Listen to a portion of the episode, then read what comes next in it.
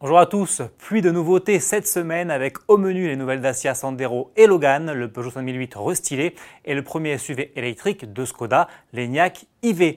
Sans oublier les dernières Mercedes Classe S et Rolls-Royce Ghost. On parlera également tarifs avec la nouvelle Renault Twingo électrique. Mais avant cela, hommage à Pierre Gasly.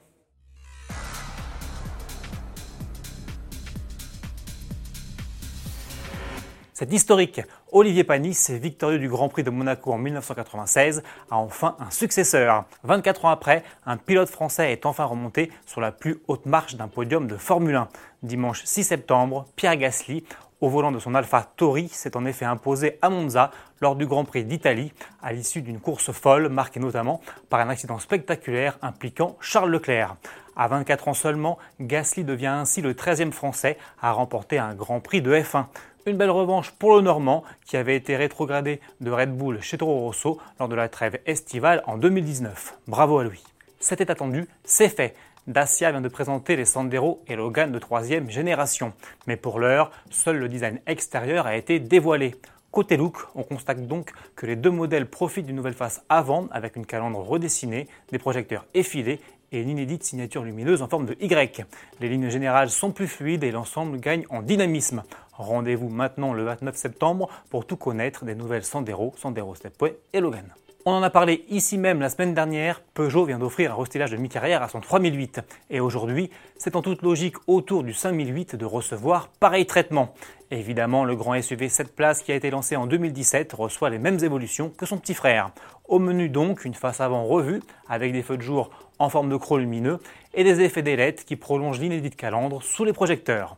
À l'intérieur, l'écran central tactile passe lui de 8 à 10 pouces, alors que sous le capot, on retrouve des moteurs essence et diesel pour des puissances de 130 et 180 chevaux. Deux variantes hybrides rechargeables 2 et 4 roues motrices, de respectivement 225 et 300 chevaux, sont elles aussi de la partie. Lancement prévu en fin d'année. SUV toujours, voici le premier SUV 100% électrique de Skoda, l'Ignac Ivy ou IV en français. Un joli bébé de 4,64 m qui vient se placer juste en dessous du Kodiak. Vous le voyez, les lignes sont très acérées, très droites pour un rendu agressif. L'intérieur est lui plus épuré avec une planche de bord très horizontale et un tout petit combiné d'instrumentation numérique. On retrouve également un grand écran central tactile qui peut atteindre 13 pouces en haut de gamme, mais aussi un affichage tête haute à réalité augmentée, ainsi que des matériaux naturels, durables et recyclés, comme ce cuir d'olivier sur les sièges. Côté mécanique, Skoda propose pas moins de 5 niveaux de puissance de 148 à 306 chevaux pour la version sportive RS, le tout en 2 ou 4 roues motrices et avec 3 tailles de batterie pour 3 autonomies 340, 390 ou 500 km. Au lancement, le prix d'entrée est fixé à 40 800 euros en bonus pour la version forte de 180 chevaux et disposant de 390 km d'autonomie. Les réservations seront ouvertes en France à compter du 15 septembre et les premières livraisons sont prévues pour le premier semestre 2021. On reste dans l'électrique avec Renault qui vient d'annoncer les prix de sa nouvelle Twingo zéro émission. Comptez donc à partir de 21 350 euros, batterie incluse et hors bonus écologique. À ce tarif, la petite citadine est proposée en finition d'entrée de gamme Life. Celle-ci comprend notamment l'allumage automatique des feux, l'aide au démarrage en côte ou encore une climatisation manuelle. Sous le capot, c'est un moteur de 82 chevaux qui prend place alors que l'autonomie est annoncée à 190 km. Changement d'univers maintenant avec l'arrivée d'une nouvelle génération de Mercedes classe S. Le vaisseau amiral de la marque à l'étoile voit ses dimensions augmenter avec notamment 5 cm de plus en longueur à 5,18 m. Surtout, la limousine allemande fait une fois encore le plein de technologie.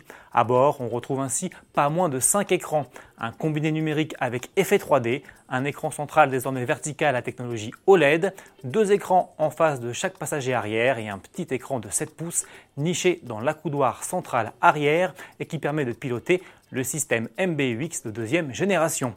Pêle-mêle, le modèle a également droit à un affichage tête haute à réalité augmentée ou encore à un système audio 4D qui transmet les vibrations des basses à travers les sièges.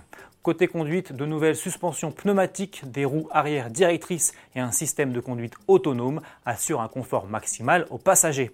Convertie à l'électrification avec la technologie d'hybridation légère 48 volts, la nouvelle Mercedes classe S sera lancée d'ici la fin de l'année.